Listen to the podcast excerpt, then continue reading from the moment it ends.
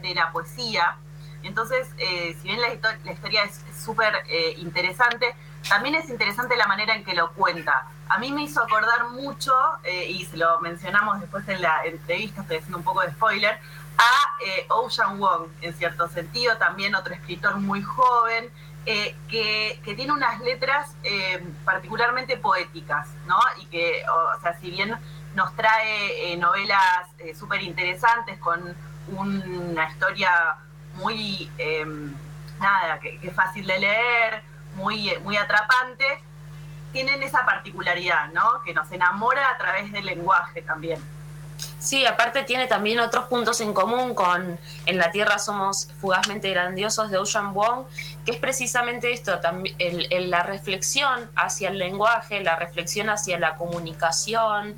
Hay un tema también en esta novela, eh, un problema, digamos, de comunicación que tiene el personaje, del cual no sabemos el nombre, con su madre, su madre, la única forma que se comunica con él es escribiendo poemas, que tengo algunos ahí para que leamos después. Eh, entonces también atraviesa temas en, en, común y también hay como un amorío con un personaje que sí sabemos su nombre, que es Boris.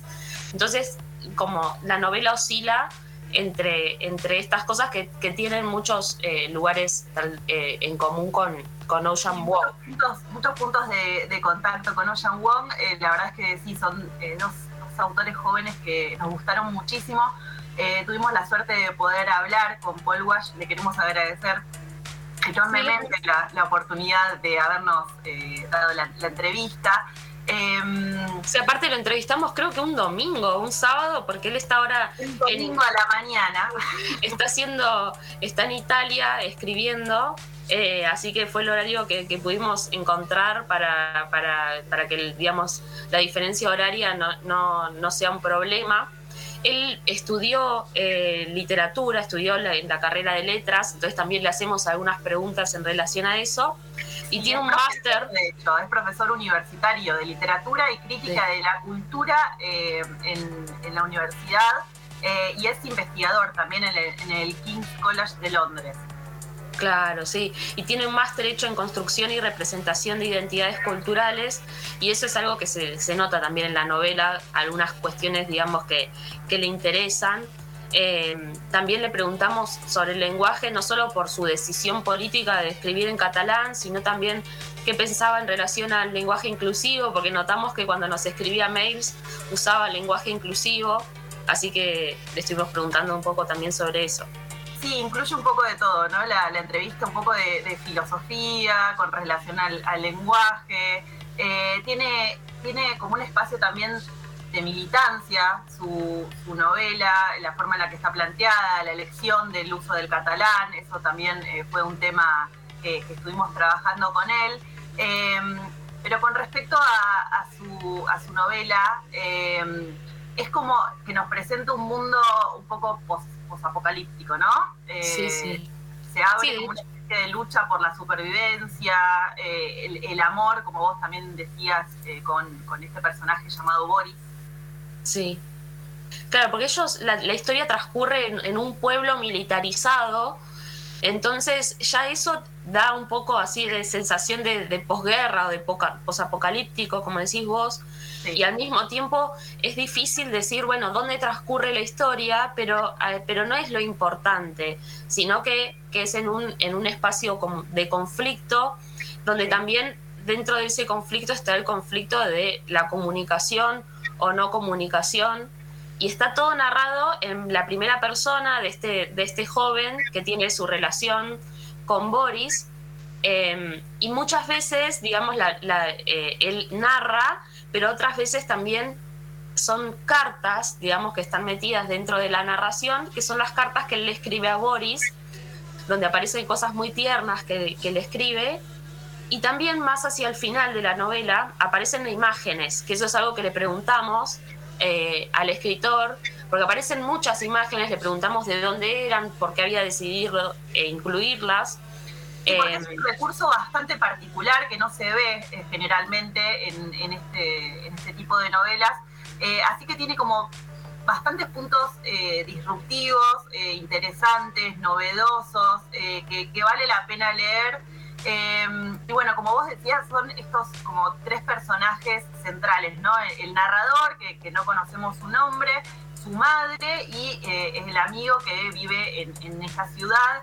Una ciudad que, es como una especie de barrio, ¿no? Que está eh, separado un poco de, la parte urbana por un bosque donde van pasando cosas. Sí, de hecho el bosque es fundamental, hay, hay una escena, o sea, eh, está muy buena la novela porque está atravesada, digamos, de mucho amor, pero a la vez muestra mucha crueldad, em, que, que, parece casi que, que, no pudieran convivir las cosas, las dos cosas en el mismo lugar, y sin embargo él lo hace funcionar muy bien.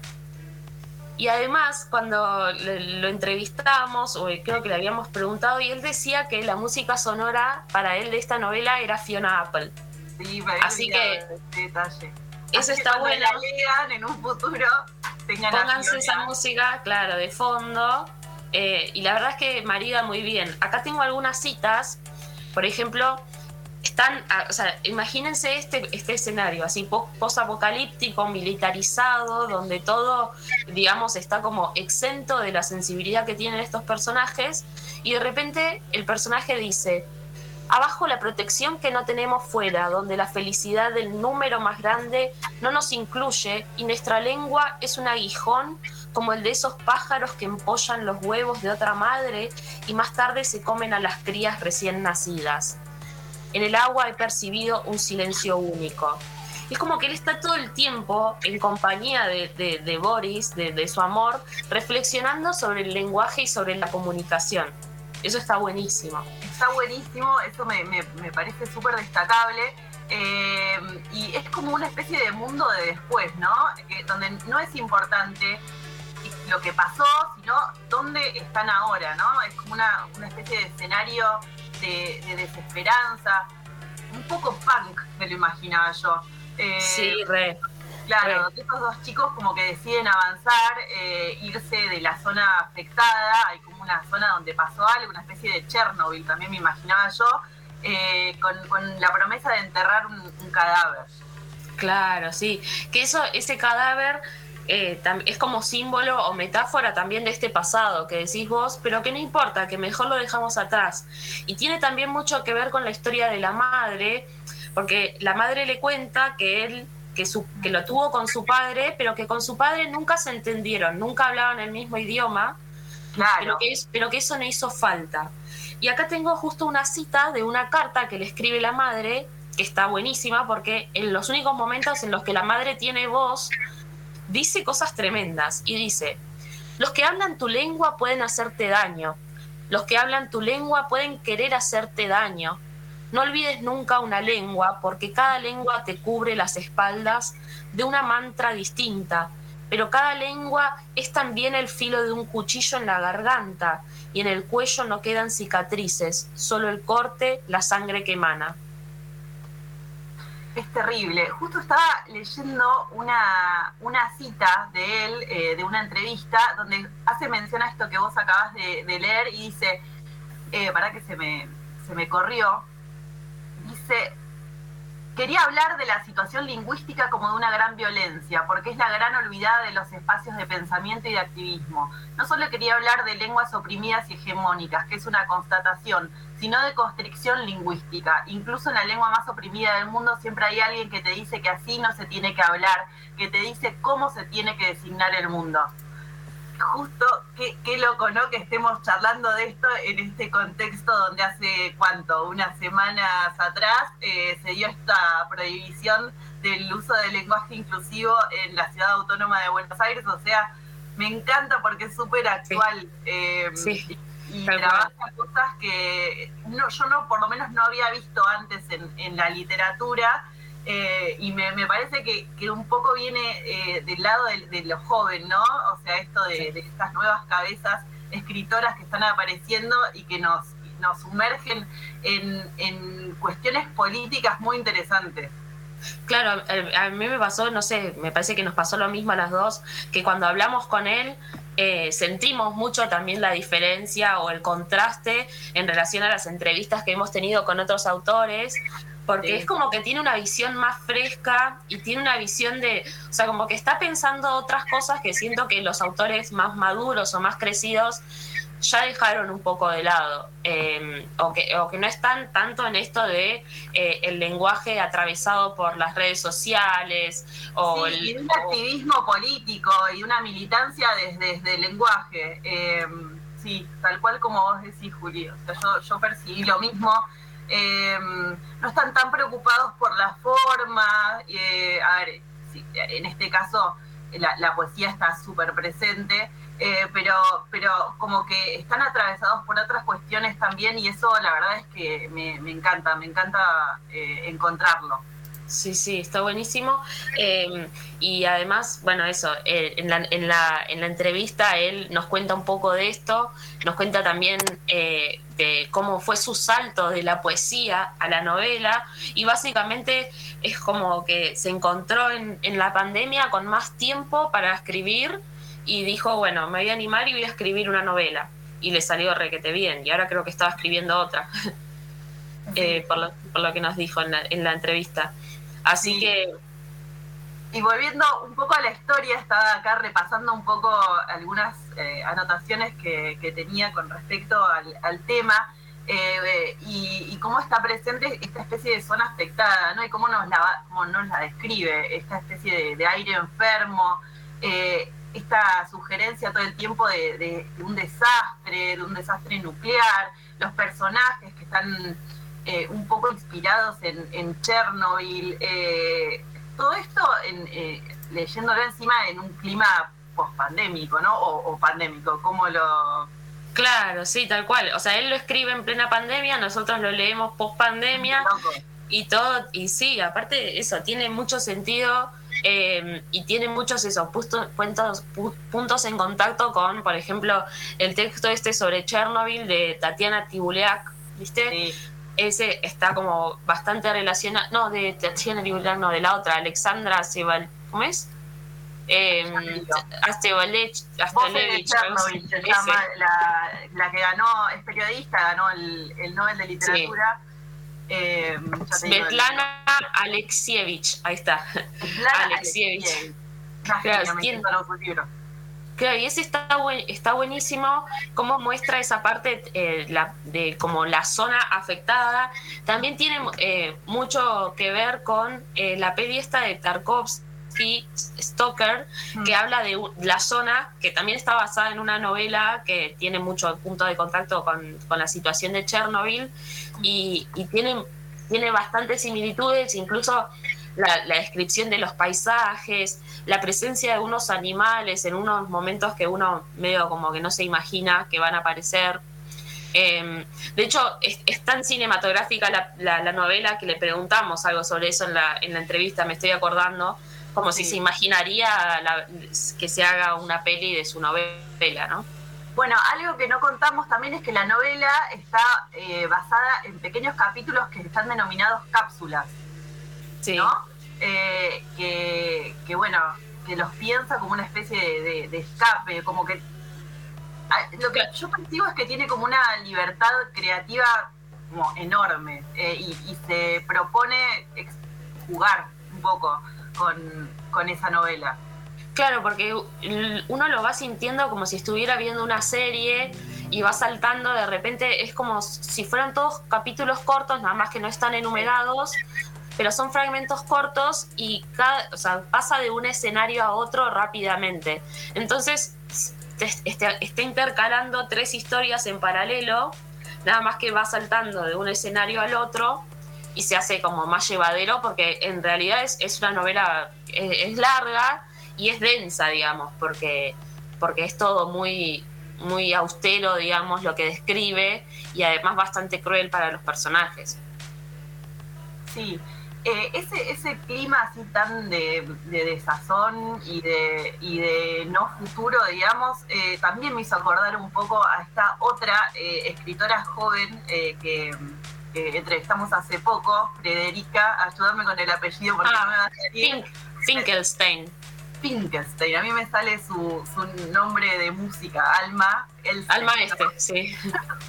que siempre la escucho, eh, que también creo que compartían una, un poco de, ese espíritu así de, de, de, negatividad o de, desasosiego con respecto al porvenir. Sí, como, como una especie de nihilismo, pero atravesado por la incertidumbre de la pandemia. Em, y, y, esta mirada como fresca de, la, cotidianeidad, digamos. Em, sí, la verdad que está, está buenísimo y, no sé si le, no me acuerdo si le preguntamos sobre ella, pero sí me acuerdo que le preguntamos sobre Mariana Enríquez y le gustaba. Claro, porque de hecho en las tapas eh, tienen esta... Eh, eh, no, es el ángel de la muerte, porque yo le, le dije eso y no era. ¿Es el ángel de la muerte? No, el ángel caído. El ángel caído, sí, ese. El ángel caído, claro, que son bastante similares las tapas del libro de Mariana Enríquez, Nuestra parte de noche, y el libro Napalm en el corazón. Em, y le, hicimos esa consulta, la conocía Mariana Enríquez.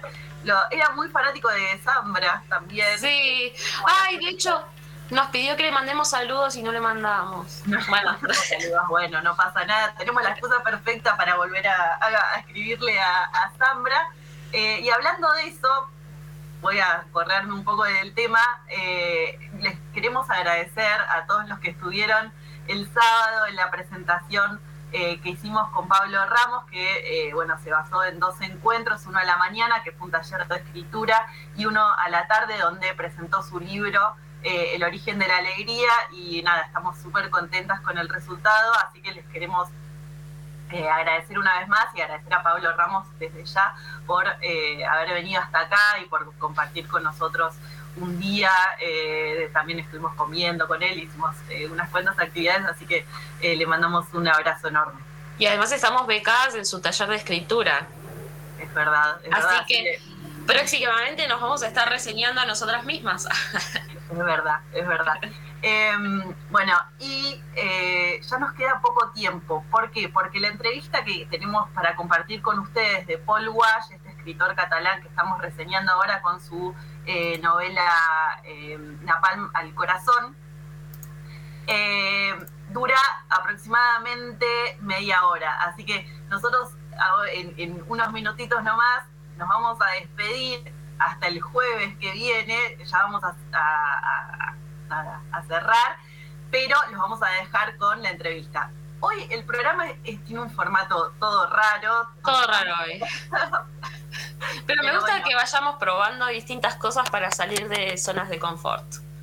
Bien, sí, por ahora venimos, vamos que venimos. Sí, sí, sí. Em, bueno, entonces ponemos musiquita y ya los dejamos con la entrevista, así los, la escuchan entera. Sí. Y bueno, eso, me parece, nos encontramos el jueves que viene eh, para una nueva novela, para una nueva reseña. Quédense que se vienen cosas copadas. Y, bueno, nada, gracias como siempre por escucharnos una vez más. Nos encontramos el jueves que viene en, en Radio Nacional Bahía Blanca.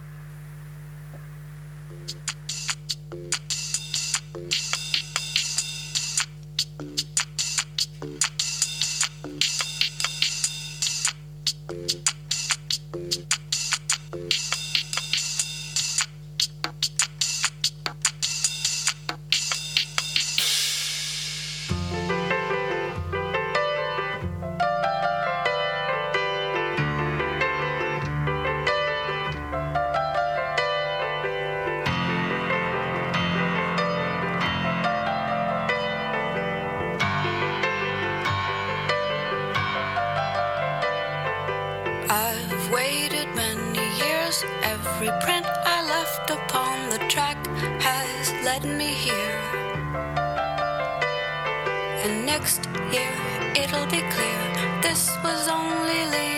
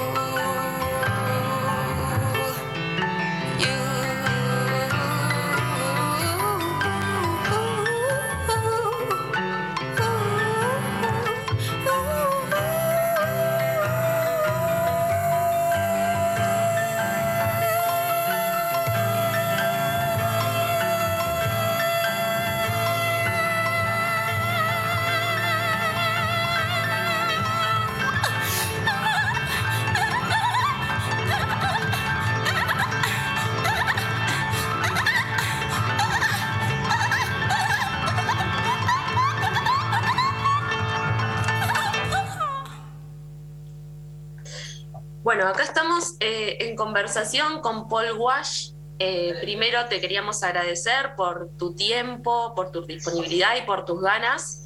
Y sabemos que estás haciendo una residencia precisamente en, en Italia. Queríamos que nos cuentes un poquito sobre eso. Vale, bueno, para empezar, mil gracias por la, por la invitación. Me hace mucha ilusión um, poder conversar um, con tanta distancia por el medio, pero no sé, esto es, la, la verdad es que es emocionante para un autor poder, poder conversar sobre, sobre literatura y sobre, sobre su, su obra también ah, con tanta distancia, ¿no? Es muy guay. La cuestión es que ahora estoy en Italia, estoy en una fundación que se llama Santa Maddalena Foundation y, y bueno, me invitaron hace un tiempo, um, septiembre del 2021, y estuve aquí un mes escribiendo, trabajando mi segunda novela, y desde, desde entonces he vuelto un- unas cuantas veces, esta es la tercera vez que, que estoy aquí, estoy trabajando en, en- en la novela que empecé aquí, de hecho, y, y nada, estoy aquí escribiendo y, y bastante relajado, bastante bien, la verdad, no me puedo quejar en absoluto. ¿Te puede preguntar algo sobre tu segunda novela? Bueno, que la la, verdad- mencionás.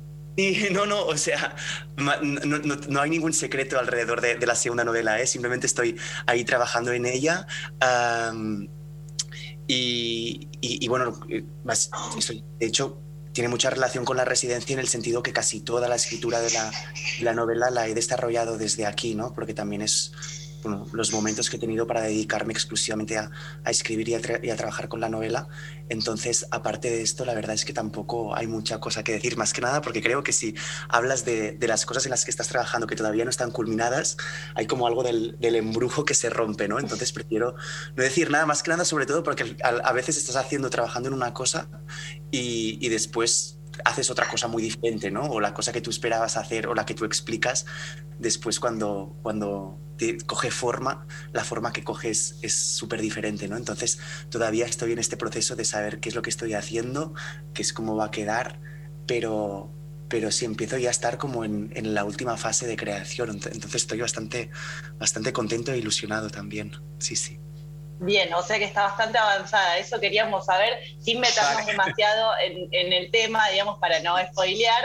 Eh, sí, esta ansiedad de, lectores. Eh, la verdad es que te fue muy bien con tu primera novela y estamos todos esperando la, segunda, por eso, eh, sobre todo, preguntarte por una cuestión de tiempo, saber en qué, estado estás. Ahí ya me respondiste que estás en, este una situación avanzada. Sí, en este sentido, como no tengo una fecha para poder anunciar todavía, pero, pero no tarda, la verdad es que ahí está, o sea, no creo que, que está bastante bastante, que estamos en una fase final, entonces esto supongo que significa que pronto tendremos novedades, supongo, sí, sí. Y genial, en relación a eso vos mencionás eh, que, que, también en, en, la residencia estás teniendo el tiempo para poder escribir y en algunas entrevistas eh, leímos que, bueno, vos decías que escribir era entrar en un espacio y en un tiempo que tienen muy poco que ver con la vida cotidiana y real, con tu día a día. Y en ese sentido queríamos saber cómo es tu, tu, día a día sin, sin la escritura y cómo eh, y, y cuándo se genera el ambiente para que vos puedas escribir. Claro, ahí hay, hay, algo muy interesante porque se abren como cuestiones que, que, he estado pensando mucho ¿no? desde que publiqué la novela. Una pregunta que me hacían un montón era qué diferencia había entre, porque yo antes de, la, de publicar Napalm en el Corazón había publicado poesía, entonces había esta pregunta ¿no? de por qué ahora una novela, también como si fuera un intruso en el género. Y, yo decía que para mí la diferencia entre la poesía y la prosa era, una, era una cuestión súper material y súper pragmática de disposición de tiempo y espacio, ¿no? Quiero decir, cuando uno tiene más, la posibilidad de poder desarrollar un proyecto con más, bueno, esto con más tiempo y con más espacio, puede coger otras formas y, y, ese fue el caso de por qué empecé a escribir una novela, ¿no? Porque de repente con un trabajo que tenía ah, me pude dedicar cada, cada tarde a escribir, entonces la, escritura cogió, como se tejió de una forma más, como más larga y más compleja y, cogió forma de novela, ¿no? Entonces, mi día a día y también otra pregunta que, abre lo, que, lo que me comentabas ahora es la cuestión de, qué es escribir, ¿no? Porque a mí me preguntaban mucho, ¿cuánto tardaste en escribir esta novela? Y digo, bueno, ¿qué significa escribir, no? Es el tiempo que estás solo dedicando, o sea, ¿qué significa, no? Es el tiempo que, que tienes, que estás pensando en lo que estás escribiendo que estás escribiendo, que estás reescribiendo, que estás revisando, que estás editando, ¿no?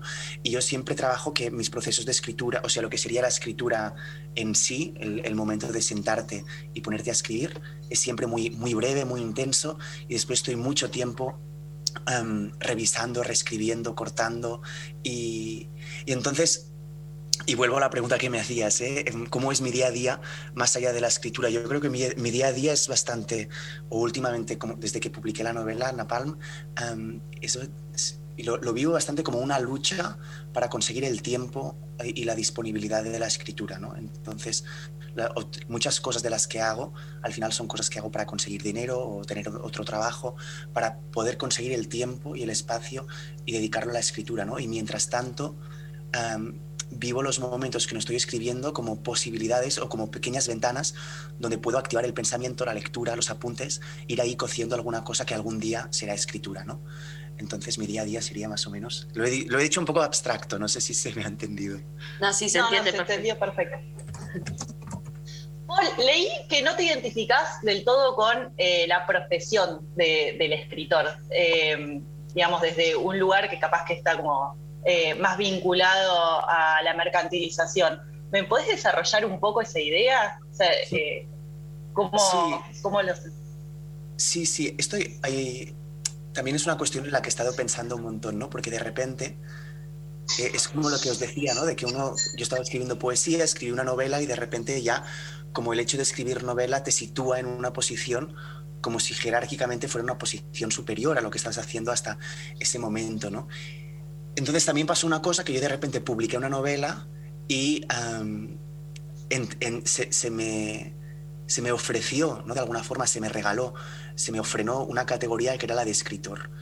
Y, yo me preguntaba qué es lo que había cambiado antes de hacer eso y por qué ahora de repente esta categoría implicaba también unas, unas otras cosas que antes aunque yo estaba haciendo lo mismo, que era escribir, ¿no? O sea, no había cambiado para mí absolutamente nada, ahora de repente esta categoría implicaba unas exigencias, ¿no? O implicaba unas, bueno, entrar en unos códigos que yo tampoco no había escogido, ¿no? Y, cuando yo digo que no, que no me reconozco con la palabra de escritor, lo, digo en relación a una, una, una, una, entrevista muy, muy bonita que le hicieron a Clarice Lispector, una de las últimas entrevistas que le hicieron a Clarice Lispector, que ella decía que ella no era que ella, ella, no era una profesional de la escritura, ¿no? Porque decía, ser una profesional implicaría tener alguna obligación con alguien o con algo, incluso conmigo misma. Y yo me declaro profundamente y eternamente amateur, porque esto implica que yo no tengo ninguna obligación con nadie, ni con la escritura, ni conmigo misma, ¿no? Y hay algo, yo creo, potente y bello, y también que va muy en contra de esta idea que también comentabas, que es la idea de la mercantilización del autor, ¿no? Un día también me preguntaron sobre qué opinaba sobre, qué opinaba sobre la figura del autor o de la literatura. Hoy en día la literatura contemporánea en este momento, o sea, me lo preguntaron en Madrid, supongo que la referencia entonces era en relación a la, a la, a la, literatura que se publicaba a nivel estatal, yo respondí que yo tenía la sensación que se exigía mucha presencia y se hablaba muy poco de literatura, ¿no? Quiero decir, la figura de autor está mercantilizada en el sentido que muchas veces se le exige una presencia ah, y una forma al autor está absolutamente desligada de la escritura, de su proyecto estético, de su idea de literatura, de su no sé, de, la potencia que activa su escritura y mm, lo que se pide no es eh, la presencia de la literatura o la presencia del texto, sino que se pide la presencia del sujeto, ¿no? de un sujeto que se convierte en un yo marca y que tiene que bueno, que ser ah, único, que tiene que ser diferente, que tiene que ser diferencial.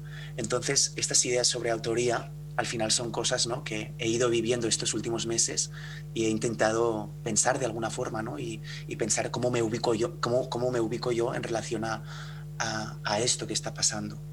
Claro, ese rol que se te exige, ¿no? Un poco eh, ese de figura de escritor, digamos. Exacto, exacto. Perfecto, clarísimo. Muchas gracias por la, por la explicación. Eh, justo ahí eh, mencionás a, Clarice Lispector y una de las preguntas que teníamos para hacerte eran cuáles considerás que son tus referentes y también si, si hay algún escritor argentino que hayas leído y que te guste. cuando me preguntan por referentes, y es una cosa que me gusta mucho, ¿no? Porque yo de hecho mi escritura la entiendo como una escritura muy bastarda en el sentido que estoy constantemente constantemente dialogando con los autores que me han marcado y cuando estoy escribiendo, por ejemplo, estos días ¿no? que estoy aquí encerrado en, en Italia, em, intento vigilar mucho cuáles son los libros que, leo y, qué constelación de lecturas eh, me acompañan en el proceso de la escritura, porque al final soy consciente de que el resultado de mi escritura es súper tangencial en el sentido que está muy, muy afectado por, por dónde me sitúo yo como lector. Y, ahí para mí Clarice Lispector es un, es un faro, es como un sitio donde siempre vuelvo y desde, desde donde siempre parto.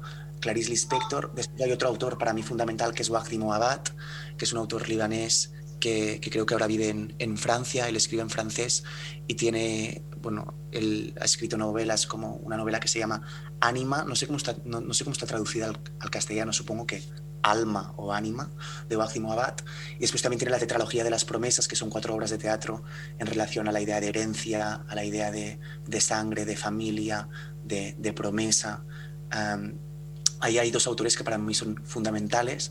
También un autor clásico donde siempre vuelvo es Faulkner.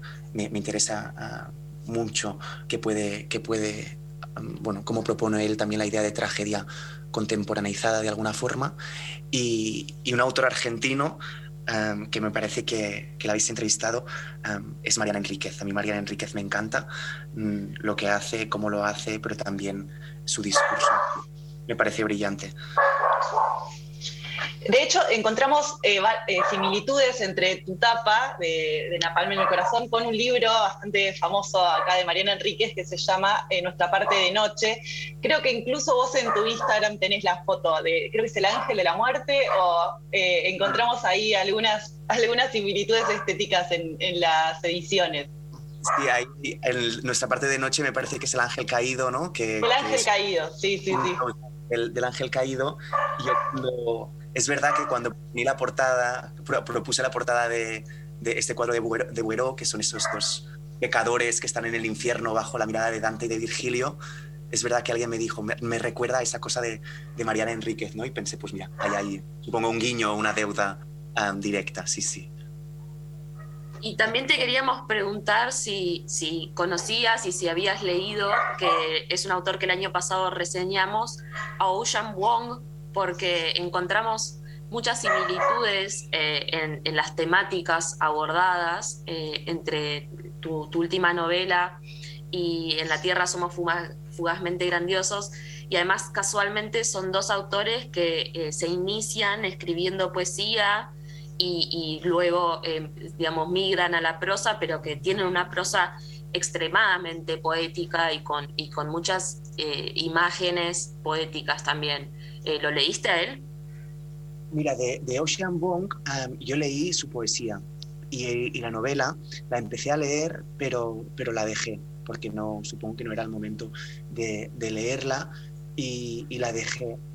y esto es una cosa que me han comentado, pero creo que va en relación a, un, tipo de literatura en la que me inscribo conscientemente, que creo que ahí está Ocean Wong, pero, o sea, la o sea, como la genealogía que de alguna forma yo más conscientemente tenía, tenía en, mente cuando estaba escribiendo Napalm era esa, e, es como e, ese camino que abrió en Francia Didier Eribon con un libro bellísimo que se llama Regreso a Reims, donde él lo que hace es como mezclar la, Bien, en estos autores hay algo de autobiografía, de, de autoficción, como también pasa en, en Ocean Wong, que en, el caso de Napalm en el corazón no está, ¿no? Pero sí que hay esta mezcla del discurso de, un yo que narra la historia, de, un, de un, yo que, que explica algo y después de una necesidad también casi sociológica de entender, de entender el mundo, ¿no? O sea que hay una mezcla entre un yo que explica su propia historia, pero no como para petrificar la idea de sujeto, de individuo, sino para intentar entender cómo funciona ah, la sociedad, ¿no? Y ahí está a Didier Eribon con Regreso a Reims, después hay otro autor que de alguna forma también mm, late en la escritura o en la lectura, que es Edouard Louis, también francés, que escribió Adiós a Eddie Beleguel y después escribió, la historia de la violencia. Excelente libro. Exacto, y después también, también Maggie Nelson con Los Argonautas, ¿no? Y también supongo que ahí está Ocean Wong con este libro que empecé pero no terminé porque no sé, se me resistía en, en, algunos puntos, pero ya, os digo que su poesía la, he leído y, me gusta mucho, que es esta cosa de, de partir de un yo, pero como para, para, para intentar entender cómo se construye socialmente este sujeto. ¿no? Y al final todas estas lecturas, todos estos autores creo que tratan esta cuestión. Y mi novela, desde un punto, yo quería introducirme, ¿no? porque es un legado a nivel de, lectura, un, legado de lector que, para mí es muy importante y muy fundacional, pero a la vez quería introducirme y separarme, en el sentido que para mí estas cuestiones eran importantes, pero para mí también era muy importante salir de, de, mi experiencia personal como, como sujeto, ¿no? porque yo cuando me pongo a escribir pienso que lo que me haya pasado a mí o cómo haya vivido yo las cosas como Paul Wask, como sujeto, no es importante ni nada interesante, ¿no? Entonces sí que me inscribía en estas lecturas o en esta genealogía, pero huyendo de la idea de, autoficción, ¿no? Intentar mm, basarme solo en la ficción y, y huir un poco del yo. Creo que algo que, encuentro también en común entre ustedes dos es esa necesidad de explorar el mundo a través del lenguaje, ¿no? Y de pensar el lenguaje como una especie de campo de, batalla donde se da una lucha de, ideas y un lugar también de militancia. Eh, vos elegiste escribir tu novela en el idioma catalán. Eh, contanos un poco eh, sobre esa decisión y, esa postura también. Mm, claro, ahí hay bueno, y algo fundamental, ¿no? Que al final mm, también cuando, intento pensar las relaciones entre poesía y narrativa o el, por qué ahora ¿no? hay este diálogo entre, entre lo que parecen dos géneros que teóricamente se piensan como diferentes o como distintos, yo siempre pienso también que mi, mm, mi manera de acercarme a la ficción narrativa la debo a, mi aprendizaje poético, en el sentido que para mí y, creo que es como una imagen que sirve bastante para explicar cómo me acerco a la escritura. Es importante, o sea, tal y como cuando una va a un museo ¿no? de arte y ve una escultura y puede determinar si esa escultura está hecha con mármol o está hecha con piedra o está hecha con madera, a mí, me interesa que el lector delante de, una obra ¿no? pueda también determinar o pueda ver el material, ¿no? Que no sea que el lenguaje nos sirva de forma transparente, o sea, que el lenguaje no sea un medio, sino que el lenguaje también sea el fin, ¿no? Y no sea solo un propósito, sino que, que, sea más que una intención y que sea la, la finalidad total del, del, de la obra que estás creando, ¿no? El, el qué, digamos, no, eh, no es que no sea importante, el que, el, que, pueden ser muchísimas cosas, ¿no? Pero lo importante para mí, o lo fundamental, es el cómo. Entonces, en esta idea de, entender el cómo como algo fundamental, la idea de lengua como algo súper ah, relevante en la escritura, hay una cosa que es, que es clarísima, que es también entender, o sea, entender la función estética como una función política. ¿No? Al final lo que estoy contando es esto. Y para mí escribir en mi lengua, que es el catalán, que es la lengua con la que vivo, por lo tanto la lengua con la que deseo hacerlo todo, es, no solo, no solo que es fundamental e importante, sino que me parece algo como incuestionable, y no incuestionable en un sentido de acrítico, ¿no? sino incuestionable en un sentido que forma, es un horizonte más de la vida que deseo hacer, ¿no? que es una vida plenamente en mi lengua.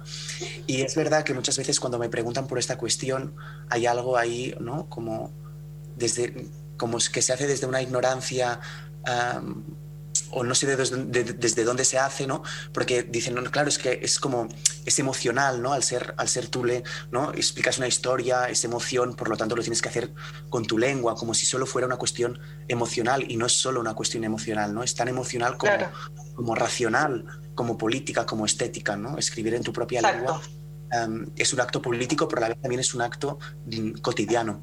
No sé si me explico. Sí, sí, se, entiende perfecto, o sea, tanto desde, desde lo pragmático como desde lo político. Eh, creo que, va por ahí tu, explicación. Eh, con respecto a eso, no sé si estás al tanto, acá en, Argentina hace un tiempo se empezó a incorporar un poco el, tema del idioma inclusivo, del lenguaje inclusivo, eh, y bueno, está bastante eh, dividida, divididas las aguas con respecto al uso. Eh, hay algunos que lo odian y otros que, bueno, que, lo usan y que lo incorporan. No sé si estás al tanto sobre esa situación y, si se da allá algo similar. Sí, porque... sí, sí, sí, sí. estoy al tanto y, creo que es, una, que es un debate bien interesante. No como es para muy interesante. Sí, no, no, como para llegar ahora a una conclusión, ¿no? De si debería como normativizarse este lenguaje inclusivo o no, sino en lo que creo que lo interesante es ver qué es lo que despierta, ¿no? Que, o, o cómo, se, cómo se entoma, cómo se, sí, cómo se toma el debate y cuáles son los argumentos que, que, se ponen encima de la mesa para defender una cosa o la otra. Y aquí en, en Cataluña también pasó y se publicó un libro sobre el tema y tal. Y, y era muy interesante porque cuando se explicaba o se, o se hablaba sobre este tema, no se decía, si, el debate era sobre si primero hay que cambiar el lenguaje para cambiar el mundo o primero hay que cambiar el mundo para cambiar y cuando cambiemos el mundo ya podremos cambiar el lenguaje, ¿no? Exacto, creo que ahí está como bien encarnada, ¿no? Esa cuestión que, que vos hacías mención recién eh, del lenguaje como lucha. Exacto. Y era interesante porque entonces había gente que decía, no, no, primero hay que cambiar el mundo y después cuando ya seamos todas feministas, tal, tal, ya cambiaremos el lenguaje y otras personas que decían, no, no, tenemos que cambiar primero el lenguaje para y, y, este cambio de lenguaje implicará un cambio de mundo, ¿no? Y las otras decían, no, no, tú puedes cambiar el lenguaje y el mundo sea igualmente machista. Bueno, ahí había una cosa. Pero lo interesante que se abría ahí eran unas cuestiones sobre cómo entendemos la lengua, ¿no? Si entendemos, entendemos la lengua como un espacio de pureza intocable o entendemos la lengua como un espacio... o sea, que evidentemente la lengua no, no, no, nos pertenece, ¿no? Porque nacemos y esa lengua, digamos que no la escogemos, ¿no? no que esa, la lengua nos escoge a nosotras de alguna forma.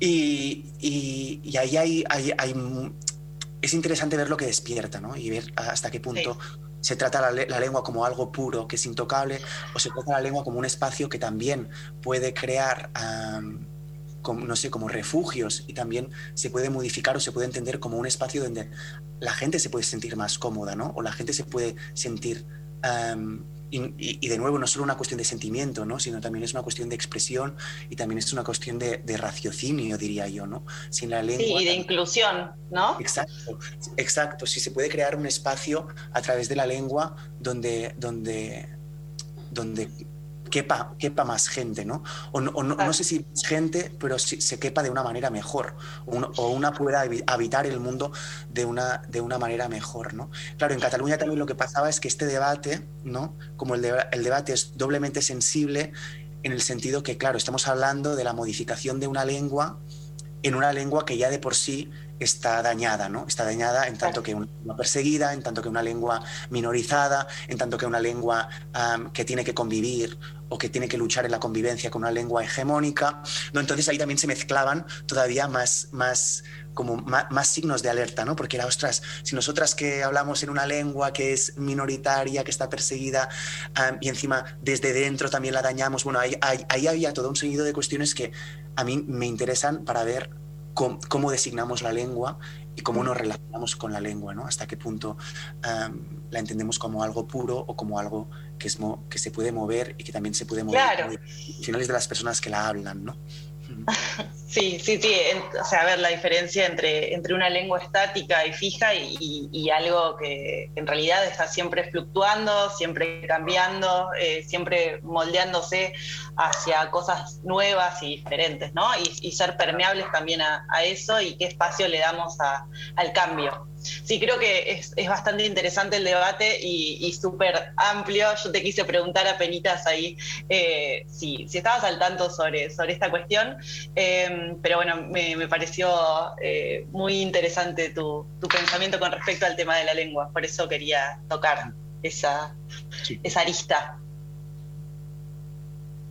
Juli, ¿estás? Sí, sí, acá estoy. Eh, estaba escuchando y pensaba también que, bueno, nosotros eh, en, tanto nuestra formación académica, desde las letras o desde la comunicación social, que hay un, bueno, el, lenguaje es fundamental, tenemos también la posibilidad de habernos planteado eh, cuestiones en relación a, lo lingüístico, hacia hacer un uso utilitario de la lengua eh, o si eh, lo, hacemos, lo, ocupamos como un espacio de pertenencia y, lo vamos modificando a medida que, ganamos espacios sociales. Y pensaba en eso, eh, en algo que, decías, Paul, que en tu caso la formación académica también, por otro lado, te limitó mucho a la hora de, escribir, de, tu, literatura creativa, digamos. Y justo la semana pasada entrevistamos a otro escritor, Martín, Martín Coan, argentino, muy conocido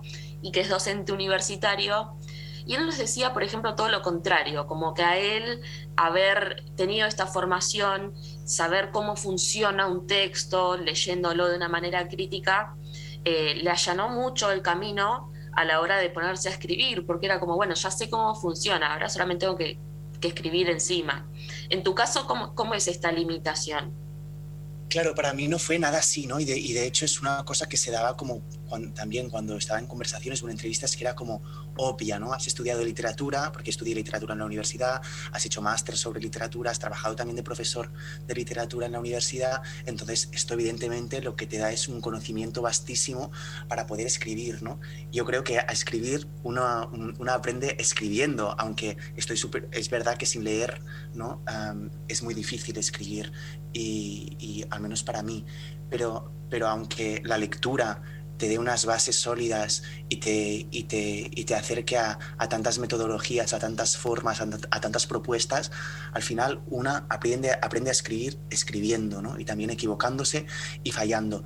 A mí, eh, a, mí, como todas las lecturas universitarias, a mí no me activaron creación, porque al final era una, un acercamiento a la literatura muy analítico muy científico dentro de lo que, ¿no? del, acercamiento humanístico a, las letras y, muy frío, ¿no? O sea, había ahí algo de, como de, cálculo que es precisamente lo que yo no quiero que forme parte de mi escritura. ¿no? Cuando yo escribo no calculo, no planifico, no sé qué va a pasar, no sé cuántos personajes habrá y apenas sé dónde estoy y, qué, día es ¿no?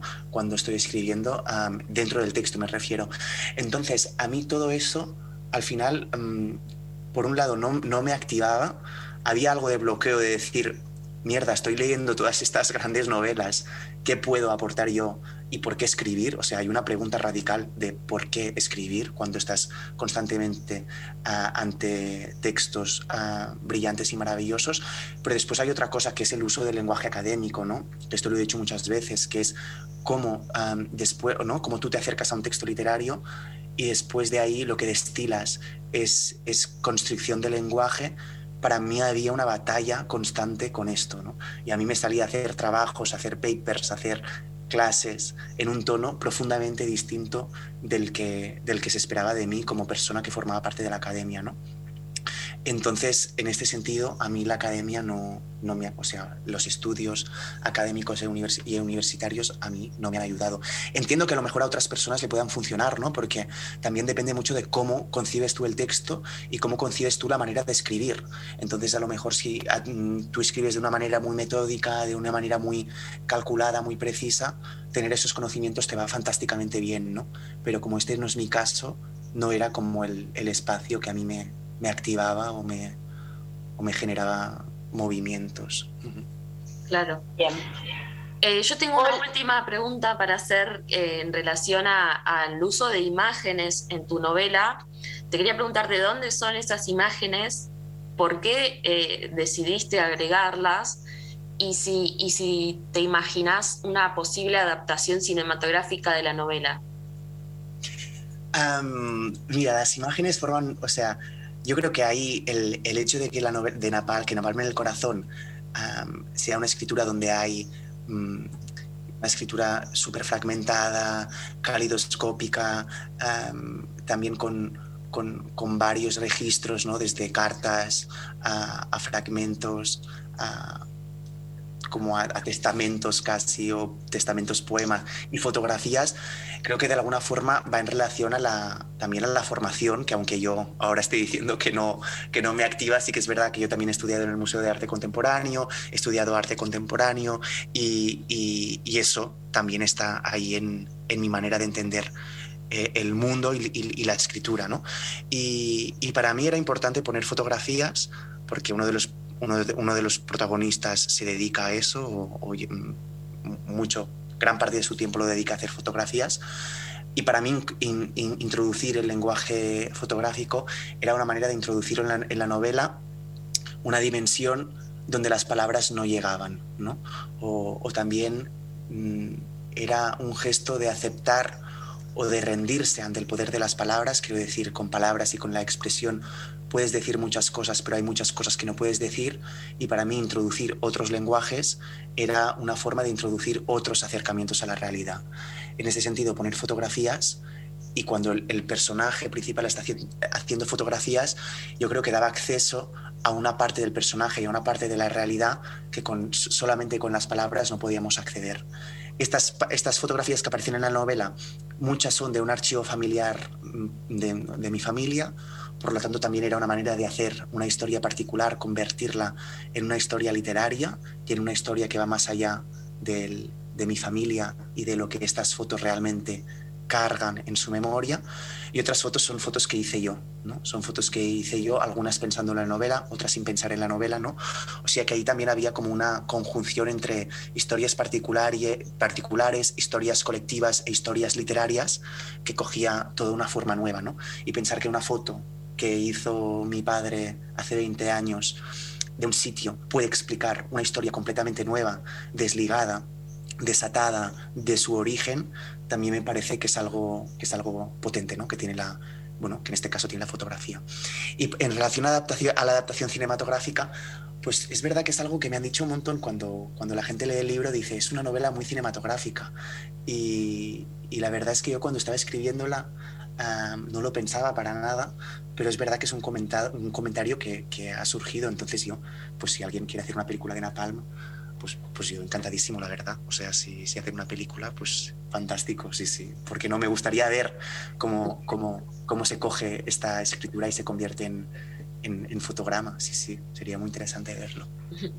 Entonces esperamos la, la versión cinematográfica para, para, ir al cine a ver Napalm en el corazón. Bueno, no, no te queremos eh, retener más tiempo. Eh, la verdad es que te, agradecemos muchísimo la, entrevista, nos encantó charlar con vos. Eh, y bueno, esperamos eh, con muchas ansias tu siguiente libro. Eh, obviamente acá estamos para, para lo que necesites y para charlar nuevamente con vos. Eh, no, una, una, pregunta que siempre le hacemos a, a, todos los escritores que pasan por, por este espacio, eh, para ya terminar, es ¿qué libro tenés en tu mesita de noche que estás leyendo ahora?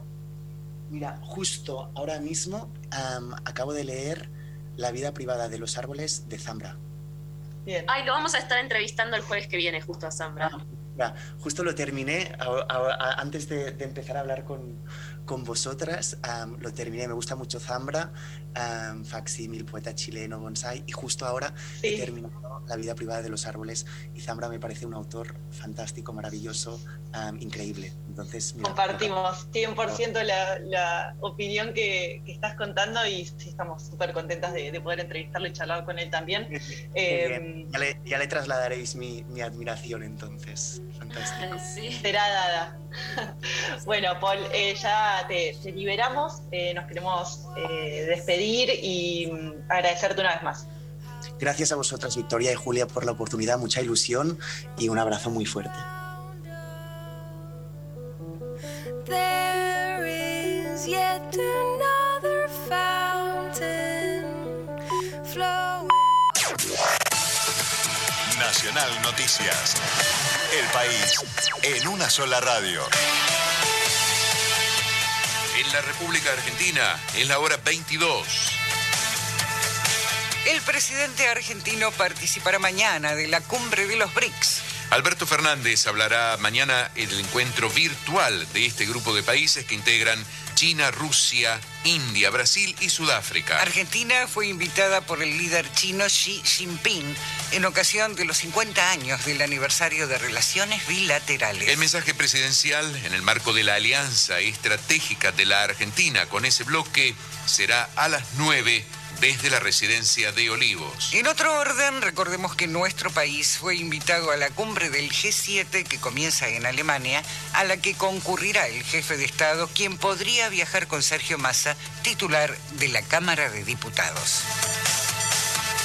Comenzó la marcha federal por la soberanía y en defensa del río Paraná y el canal Magdalena. Fue convocada por numerosos sindicatos, los estatales portuarios, así como personalidades de la cultura como Mempo Giardinelli, que se oponen a la continuidad de la concesión de la llamada hidrovía. La principal demanda que plantean es la derogación del decreto del gobierno firmado en 2020 que vuelve a colocar en manos extranjeras el río Paraná. La caravana comenzó en la legislatura de La Plata tras pasar por San Nicolás, mañana a las 12 se concentrará frente a la Bolsa de Comercio de Rosario.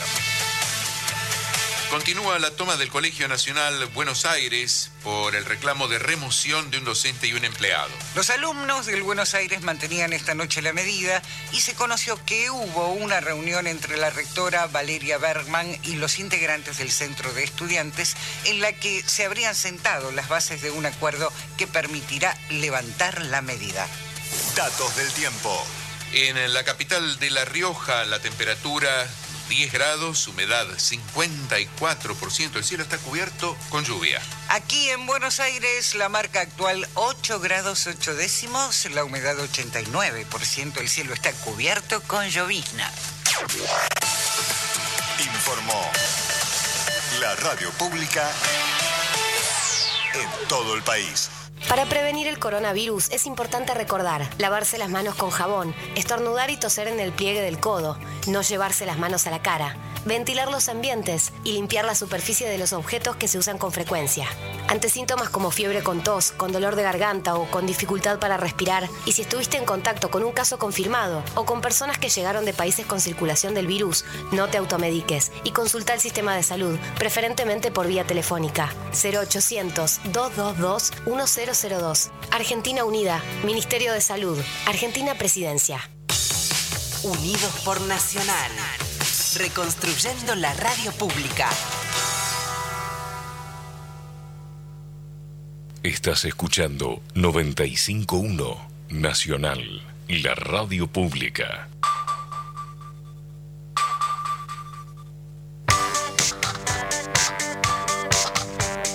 Tres mujeres. Una agenda cultural. La última hora del día, Agenda Bahía.